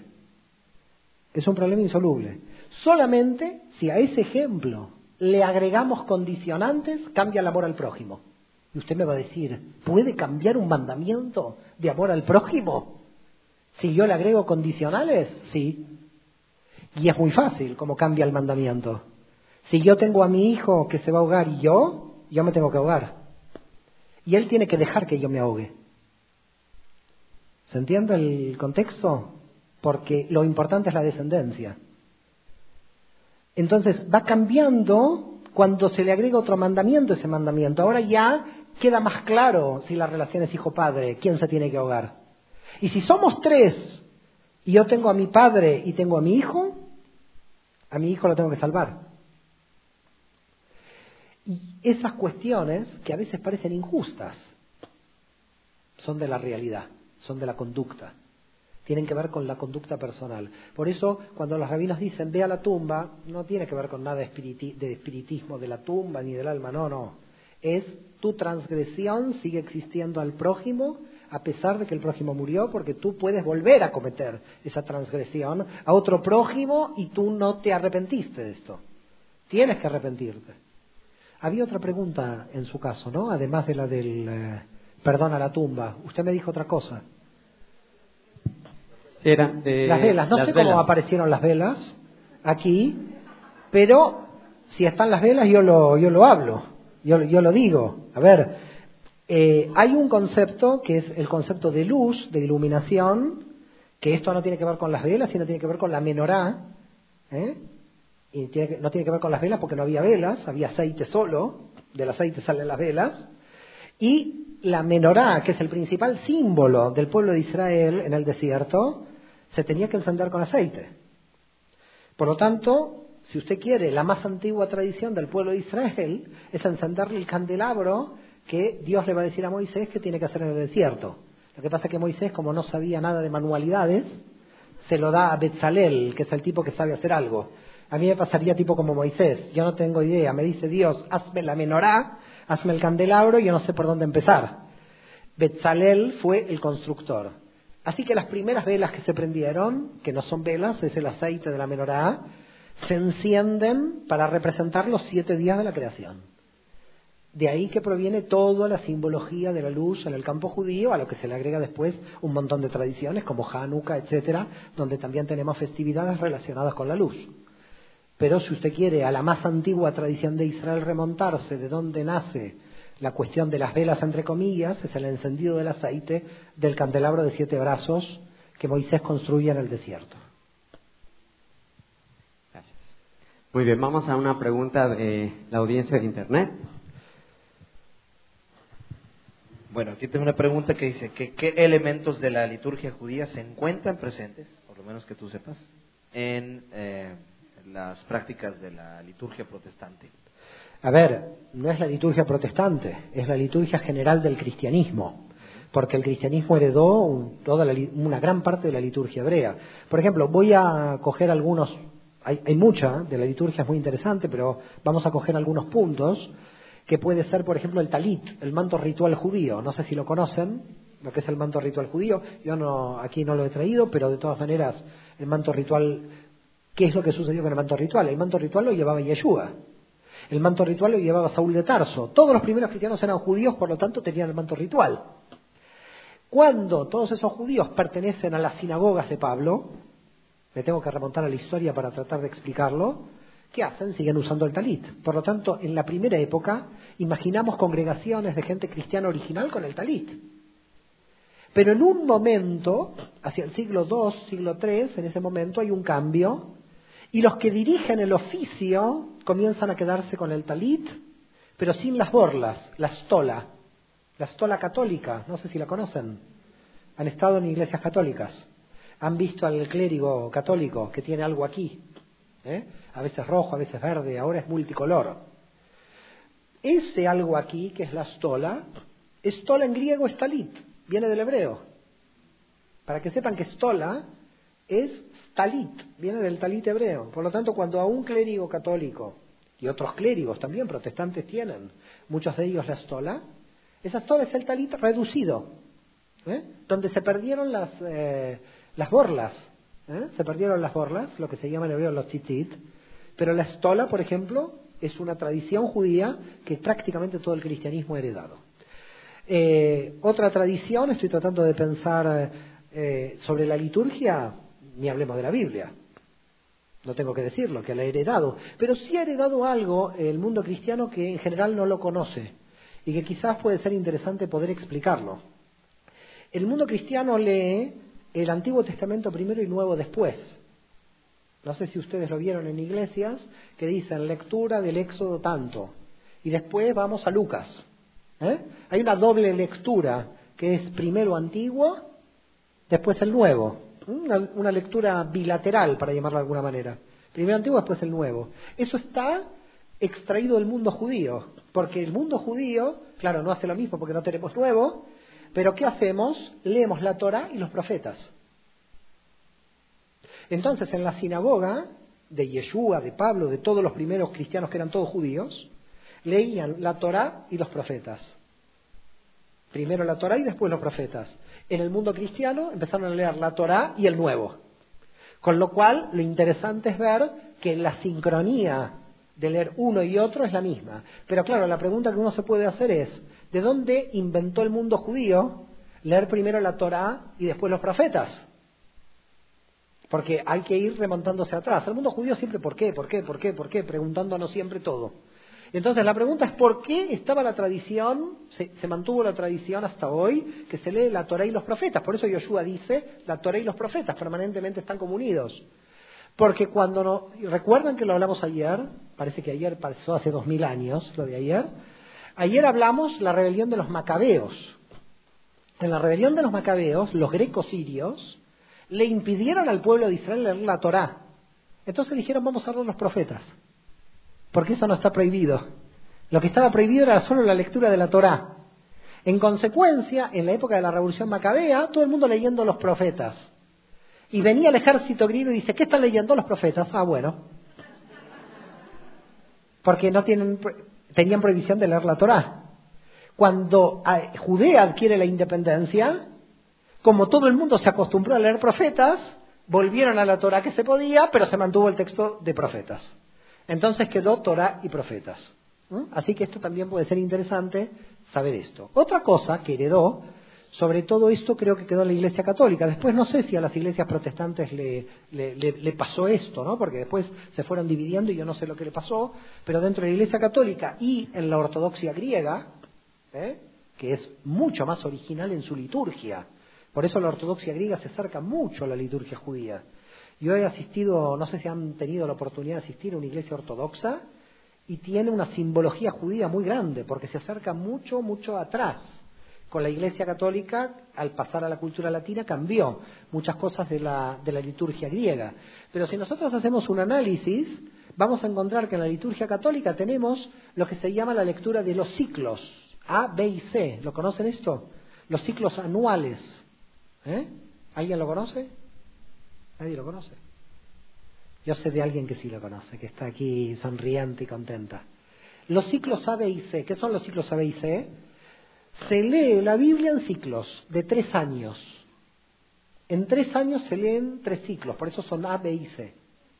En el mundo judío antiguo se leía la Torá en ciclos, justamente tres ciclos.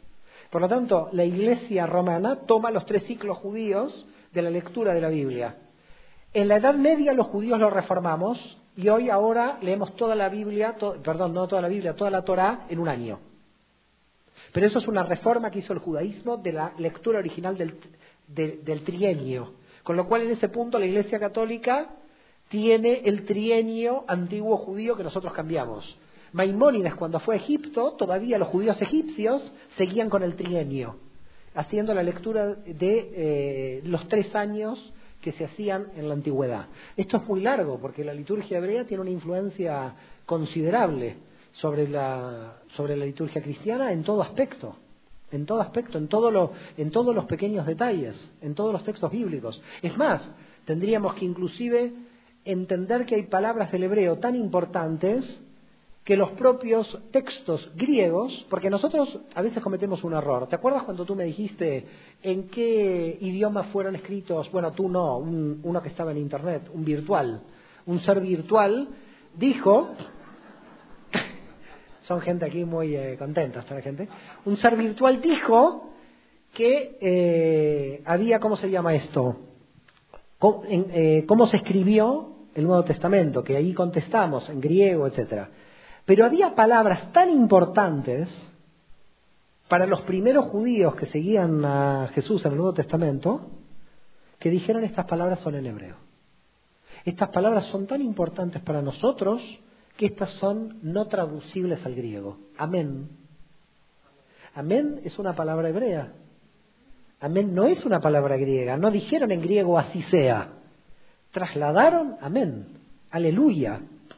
No es una palabra traducida al griego, la pasaron en hebreo. Es decir, hay palabras que ellos consideraron tan importantes que las escribieron en hebreo en el texto griego.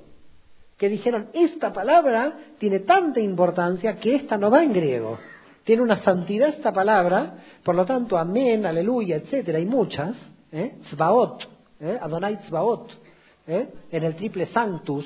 ¿eh? Esta es otra parte de la liturgia fundamental, lo que se llama la triple, la triple Kedushá, que es la triple santificación judía. Que yo hago siempre tres saltitos en la sinagoga, por tradición, hacemos tres saltos en la Kedushá. ¿Y por qué hacemos tres saltitos en este movimiento? Hacemos así, perdón que me paro, si, si me permiten, pero hacemos, yo no sé si han visto orar a gente judía, que la están viendo así. Que se están moviendo, que parecen que andan ritmo de, ¿no? No sé si han visto gente judía así, y uno dice, ¿qué le pasa? Está en trance. Esta persona entró en trance, ¿no? Y está así. Y la gente no entiende nada. Me imagino que usted en Jerusalén cuando veía a la gente así decía, ¿qué pasa con esta gente, no? Pero lo que estamos haciendo es en el Kadosh, Kadosh, Kadosh, en lo que ustedes tienen en la liturgia Sanctus, Sanctus, Sanctus, en la triple santificación, lo que estamos haciendo es imitar a los ángeles de Isaías. Estos son las alas. Los movimientos de los judíos en la oración están imitando a los ángeles que van de izquierda y derecha y que van para adelante y que van para atrás, porque es como los ángeles de Isaías dicen, Santo, Santo, Santo Señor de los ejércitos.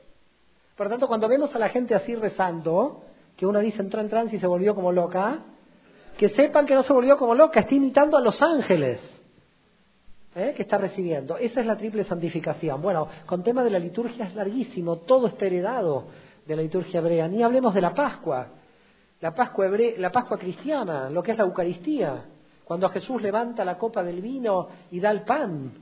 ¿Qué es la hostia consagrada cuando un eh, católico va a la iglesia y le dan la hostia? Panásimo, la matzá el panásimo judío que todos los judíos en, todo en toda la Pascua comemos todas las Pascuas. Y les voy a contar algo que les puede interesar del panásimo, si el ser virtual nos... Eh, no, si le gusta toda esta respuesta tan larga, porque el panásimo es increíble. No increíble para comer, cae muy, muy pesado, no digo increíble en ese aspecto, sino en el aspecto de la teología. Porque el que dijo que había que comerlo con panacimo obligadamente fue Alejandro I, obispo de Roma entre el 107 y el 115, después de Baristo. Y Alejandro I dijo, la hostia consagrada tiene que ser de panacimo. Muy bien, hasta ahí todo tranquilo. Todo el mundo cristiano comiendo panacimo. ¿eh? Y entonces, ¿qué tenemos? Aparece la iglesia ortodoxa, Recuerden que la Iglesia Ortodoxa es la división de la Iglesia de Roma en el siglo XI. La Iglesia Ortodoxa dice, no se comulga con pan ácimo, es con cualquier pan. ¿Por qué con cualquier pan? Porque nosotros, dicen los ortodoxos griegos, entendemos que Jesús se reunió con sus apóstoles en la última cena un día antes de la noche de Pascua, el miércoles, no el jueves. Y por lo tanto, el miércoles, que no era Pascua, tuvieron que comer pan común. En consecuencia, cuando van a una iglesia ortodoxa griega, griega, rusa, armenia, de todas las iglesias ortodoxas que hay, si le dan pan bimbo, cómanlo, porque eso, eso es comulgar en la ortodoxia, no se lo digo. Si usted ven un pan así, que se lo están dando, coma, porque eso. Ahora, ¿qué pasó en la Edad Media? Cuando un ortodoxo griego venía a la Europa cristiana, a la Europa católica, ¿Qué pasaba? Le obligaban a la Iglesia Católica a comulgar con el panásimo. Y él se negaba. Si se negaba, lo mataban. ¿Qué pasaba con un, un católico cuando iba a la zona ortodoxa? Quiero el panásimo. ¿Panásimo? Tú te comes este pan. ¿Panásimo? Hubo tantas muertes de católicos en los países ortodoxos por no comulgar con el pan bimbo. Pongo bimbo para hacer propaganda. Y, y y no me paga nada Bimbo, ¿eh? Pero es el que como en España, con lo cual. Y por el otro lado, tantos ortodoxos muertos en países católicos que en el año 1434, en el concilio de Florencia, ¿recuerdan aquel que dijo, fuera de la iglesia no hay salvación? ¿Eh? El famoso concilio de Florencia, fuera de iglesia no hay salvación. Fuerte. Ese concilio de Florencia dijo, si un ortodoxo viene a comulgar, que se adapte a lo católico y si va un católico que se adapte al ortodoxo. De 1051 a 1434, que fue el concilio de Francia, fue muriendo gente por este tema. Por cómo comen pan ácimo o pan con levadura. ¿Queda claro? Y esto creo que puede ser interesante también, porque en la hostia consagrada, esa hostia consagrada proviene de la matzah y proviene del pan ácimo. La liturgia es muy larga, intenté explicar lo que, lo que pude. Muy bien, María. Pues ahora sí, el tiempo que nos queda para el cierre de cómo amarrar, por qué es relevante para el pueblo mexicano al que vienes por primera vez eh, conocer las raíces hebreas del cristianismo. Entonces cerramos con el tema de los criptojudíos. A ver, eh, la cuestión de los criptojudíos tiene que ver con cómo actuó la Inquisición, cómo actuó lo que se conoce en la historia como el Santo Oficio. Eh, triste nombre, porque no era un santo oficio, pero bueno, así se denomina el, el tribunal. En verdad, para contar esto habría que remontarse un poco atrás. El santo oficio de la Inquisición no se creó para matar judíos, sino se creó cuando apareció la orden de los predicadores dominicos. Y se creó para matar, entre comillas, herejes cristianos en el sur de Francia, los que se llamaron los cátaros. Alguien, alguien quizás, no sé si habrá oído, de este movimiento ¿eh? que surgió en el sur de Francia a principios del siglo XIII, eh, de gente que quería volver a la pobreza evangélica. Bueno, había toda una serie de temas, eh, no, había una serie de temas de problemas teológicos que los cátaros o puros, como se denomina en griego cátaros, y la Inquisición en 1212, 1213 se diseñó exclusivamente para destruir a todo este movimiento de herejes. ¿eh? que para la Iglesia Católica se estaban desviando de la doctrina. Así que la, iglesia, la Inquisición no se crea para España ni para perseguir a los judíos, se crea para el sur de Francia y un poco del norte de Cataluña, un poco del norte de España, pero la gran mayoría es en, el, en, la región del sur de Francia. Y queda como inactivo durante un tiempo, es decir, porque ya los cátaros estaban casi todos muertos. Eh, los cátaros los mató un ejército eh, al mando del general Simón de Montfort, hay una, hay una anécdota muy triste eh, con respecto a la matanza de los cátaros en el sur de Francia, porque si, el ejército que estaba destruyendo a los cátaros estaba matando a las mujeres y a los niños también. Es decir, se estaba aniquilando a toda la población. Y entonces hay una anécdota muy triste que le dicen a Simón de Montfort, eh, ¿cómo sabemos quién es culpable y quién es inocente? Porque estamos matando a todos. Y Simón de Montfort dijo, Dios decidirá en el cielo un poco para que vean cuál era la mentalidad de Simón de Montfort y el comienzo de la Inquisición. La Inquisición básicamente tenía una estructura de delación voluntaria secreta. Eh, es decir, eh, la persona que, por ejemplo, no iba a misa o eh, no cumplía con algún término de la religión católica podía ser culpable por declaración totalmente secreta de cualquiera mm, miembro de la sociedad. Y por lo tanto lo que, lo que tenía el Santo Oficio de la Inquisición era eh, un proceso penal especial de, independiente de los tribunales penales de los territorios. No dependía del reino, no dependía del rey, directamente dependía del Papa. El Papa tenía que hacer una bula para que se instaurara la Inquisición. Y cuando los reyes católicos se unen ¿eh? en eh, lo que se llama el convenio de Caspe para casarse porque no había muchas ganas de casarse ahí, pero había mucho interés porque se casen y se unifique Aragón y Castilla. En 1481 se establece la Inquisición en Andalucía, no en toda España, ¿eh? solamente en Andalucía. ¿Y para qué se establece? Porque en verdad, y lo dijimos ayer, recuerdan que en 1391 hubo una gran matanza de judíos y 40.000 se convirtieron. ¿Eh? 40.000 judíos se convirtieron al eh, catolicismo por las matanzas de 1391. Después, además de las matanzas de 1391, tenemos las prédicas brutales y sanguinarias de San Vicente Ferrer, que San Vicente Ferrer entraba en una sinagoga, ponía una cruz y declaraba a todos bautizados. ¿eh? Esa fue una persecución de 1414, no la de 1391. Es otra persecución intermedia entre 1391 y la expulsión de 1492. Pero lo cierto es que se llenó de gente conversa, porque hay que calcular que si en 1391 había 40.000 judíos que se convirtieron forzosamente, para 1492 había entre 100, 120.000 o más personas, nadie sabe cuál es el número exacto, de personas que descendían de conversos.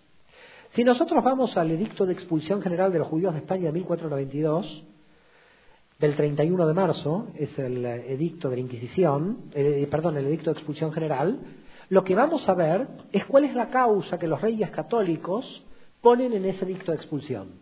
Hay una sola causa, por eso es muy interesante, que nosotros vemos en el edicto de expulsión de 1492 y dice, expulsamos a los judíos de los reinos de Castilla, Aragón, papá, papá, papá, para que no conviertan al judaísmo a los descendientes de los conversos anteriores. Porque ¿qué estaba pasando? En 1391, así un siglo de la expulsión, una persona judía se había convertido para no ser muerta, por ejemplo, pero tenía un hermano, ese hermano no se había convertido, quizás se mantuvo judío. Quiere decir que ese hermano que tenía hijos judíos esos hijos tenían primos cristianos. Pero esos primos judíos invitaban a los primos cristianos de padres judíos a compartir las fiestas y a continuar relacionados con el mundo judío. Por lo tanto, los reyes católicos, por lógica, entienden que si a las comunidades judías no las sacan, los descendientes de los conversos no se van a poder ser, no van a poder ser cristianos. Van a continuar relacionados familiarmente con los judíos que se mantuvieron judíos. Entiende un poco la expulsión, porque es, es decir, o por lo menos lo que en el edicto de expulsión aparece como el punto por el cual se va a expulsar. Expulsamos a los judíos porque a los que tenemos convertidos los necesitamos convertir en serio, no que sigan participando de Pesaj con el, con el primo. Tenemos que convertirlos en serio y por lo tanto se produce la expulsión de 1492, de donde, como ustedes saben, mi familia desciende, de los judíos que fueron expulsados. Pero los investigadores están todos de acuerdo que la gran mayoría se convirtió, no fue expulsada, es decir, que quedaron primos míos en España que se convirtieron, no míos, bueno, muy lejanos, seguramente primos o hermanos de mis antepasados, que no dijeron yo me voy a ir para ser judío, yo tengo aquí mi casa, yo me voy a quedar tranquilo, yo no me voy a ir. Vamos a tomar un ejemplo de esto que estamos hablando, porque si no queda todo muy en la teoría, para que vean un caso, por lo menos, de una familia que decidió tratar de mantenerse dentro de España a pesar de 1492. Cuando llega 1492, o los judíos tienen que ser, tienen que irse, amablemente invitados por los reyes católicos a salir, pero después, al finalizar el edicto, todos los que quedan tienen que automáticamente convertirse. Es decir, el que quería quedarse tenía que ser automáticamente católico y entonces cumplir con el catolicismo por completo, 100%. Por lo tanto, mucha gente judía y sobre todo muchas familias que tenían cierto nivel económico dicen, si yo me voy pierdo todo. Entonces algunos dijeron, bueno, yo me voy a quedar, total mueren los reyes católicos, en 10 años cambia el gobierno. ¿eh? Siempre creemos que cambia el gobierno, pero el otro gobierno es lo mismo que el anterior. Y bueno, los reyes católicos nos van a dejar volver a ser judíos y por lo tanto estamos tranquilos. Esta fue la lógica de muchos de los que se quedaron. Nadie pensó que la Inquisición iba a durar más de 300 años. En consecuencia, en 1492, cuando vino la expulsión, una familia, los Sánchez de Cepeda de Toledo, decidió, Juan Sánchez de Cepeda, que era el mayor cedero de la ciudad de Toledo, tenía la fábrica y el monopolio de todas las cederías de Toledo, es decir, que si se iba de España, adiós a todas las cederías, se quedaba sin nada. Por eso decimos, los que mantuvimos el judaísmo siempre descendemos de pobres. Porque la gente rica se quiere convertir, no quiere perder lo que tiene. ¿Se queda claro? Si la gente que quiere seguir siendo judía no le interesa el dinero porque quiere seguir siendo judía. Entonces, aquellos que tenían intereses dicen, no, bueno, esto pasará, voy a ver cómo hago, me quedo aquí y yo voy a seguir siendo judío, a mí que no me moleste nadie. Pero estaba la Inquisición, ya instaurada. Y entonces Juan Sánchez de Cepeda, de la ciudad de Toledo, en 1495 la Inquisición la acusa de judaizante. Claro, si él seguía siendo judío, no le importaba nada. Él pasó 1492 con toda la familia y dijo, yo sigo siendo judío, hasta que lo acogió la Inquisición. Y la Inquisición le dijo, mira, si no te arrepientes, confiscación de bienes. Y se acabó, te mandamos a todos a, a la hoguera. Por tanto, ¿qué es lo que hizo Juan Sánchez de Cepeda? Se arrepintió de su judaísmo ¿eh? brutalmente con sus cinco hijos, diciendo no, que él no quería hacer nada. Entonces, capucha, vela verde en la mano y San Benito. No sé si saben lo que era el San Benito. El San Benito era un ropaje que la Inquisición de alguna manera enviaba a los condenados ¿eh? por el Santo Oficio de la Inquisición donde en ese ropaje estaban símbolos del diablo, ¿eh? en ese San Benito, por eso todavía en España se dice está San Benitado, ¿eh? porque y ese San Benito la familia lo tenía que utilizar toda la vida, con lo cual yo no salía a la calle sin el San Benito, porque ahí ya estaba San Benitada la persona. San Benito, capucha, vela verde en la mano, arrepintiéndome, yo no soy judío, yo no soy judío, en la Catedral de Toledo. Él y los cinco hijos. Así él se salva Nadie sabe si después de ese miedo dejó o no el judaísmo. La cuestión es que los hijos empezaron a crecer y quiénes son los hijos de Sánchez de Cepeda. Todo el mundo sabe, quién es esa familia, ¿eh? de quiénes descienden los Sánchez de Cepeda. Por tanto, uno de los hijos, Alonso Sánchez de Cepeda, decidió irse de Toledo, a otra ciudad. A otra ciudad no me conocen, me voy. Acá saben que soy de la familia Sánchez de Cepeda, condenada por la Inquisición. Si me voy a otra ciudad hasta que me vuelvan otra vez a conocer, y entonces se fue a Ávila y tuvo ocho hijas. Una se llamó Teresa Sánchez de Cepeda, Santa Teresa de Jesús. Muchas gracias a todos.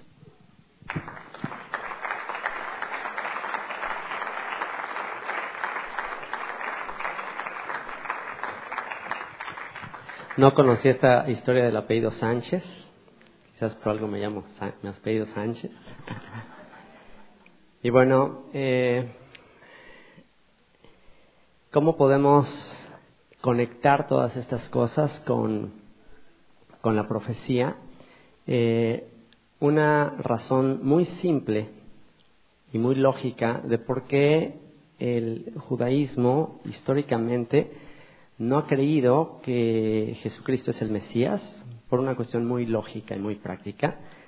Y es que, de acuerdo a los profetas, el Mesías tiene que retornar a los exiliados. Si Jesús no ha retornado a los exiliados de Israel, entonces no puede ser el Mesías. A menos que no había llegado el tiempo para retornar a los exiliados de Israel.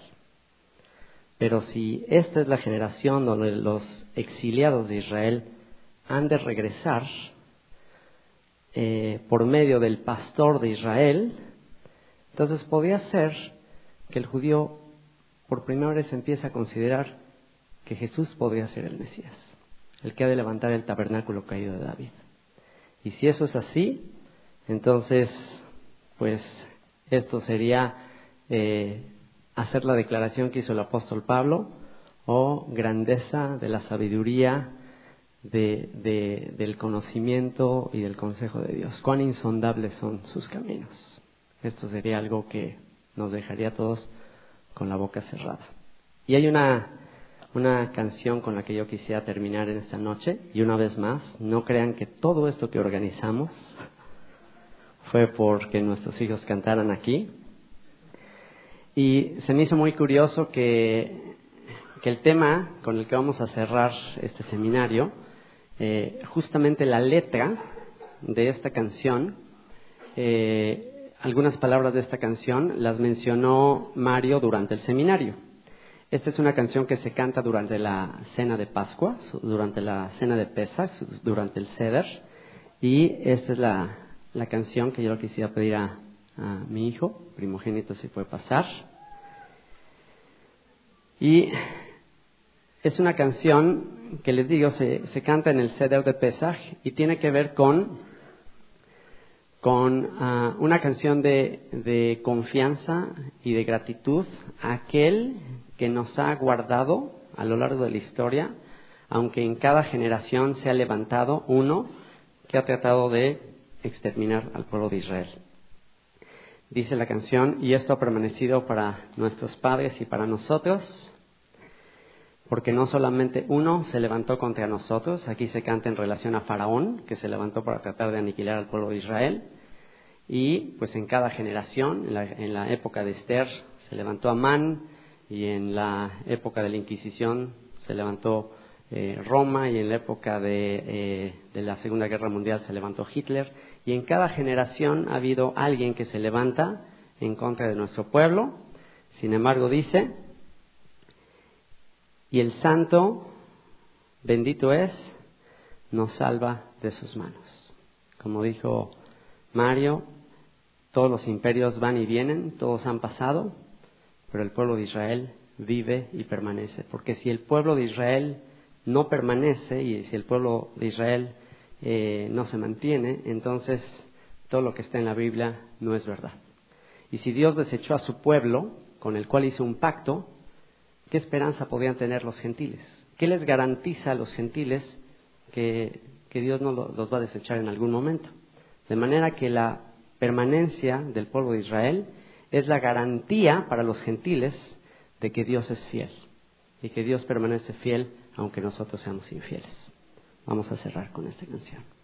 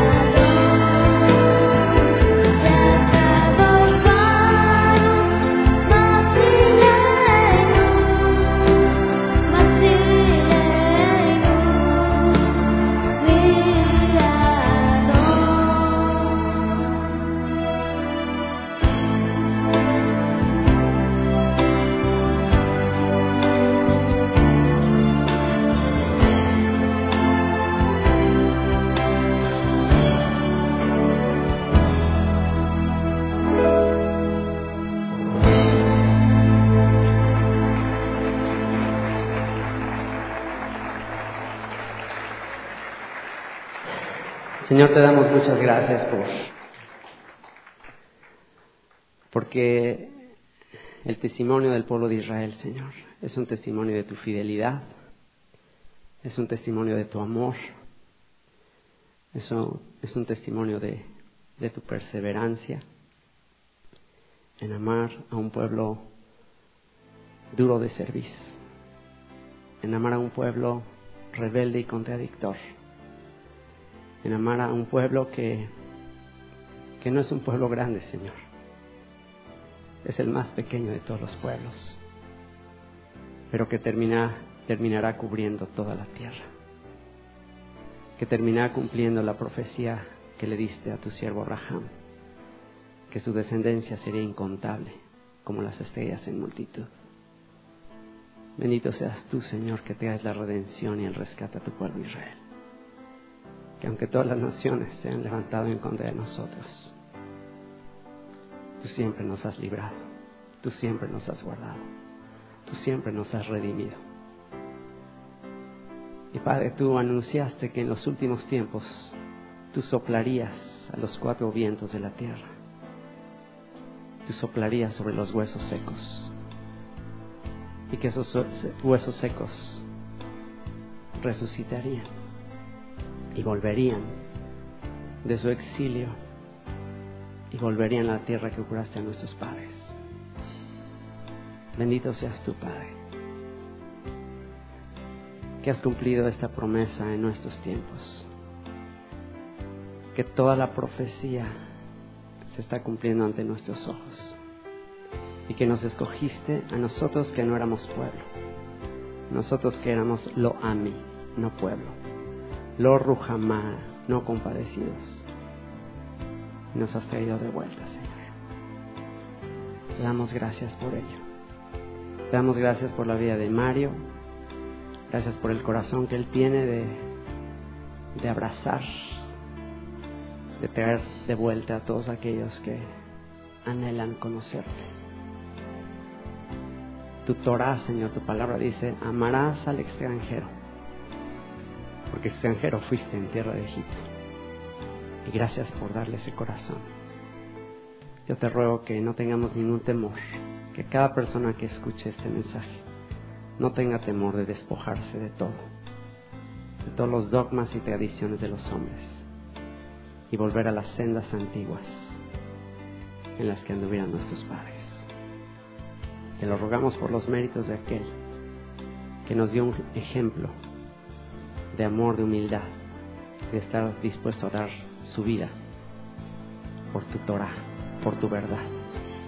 Que sigamos ese ejemplo si verdaderamente decimos ser sus discípulos. En su nombre y por sus méritos, en el nombre de Yeshua. Amén. Que Dios les bendiga. Muy buenas noches.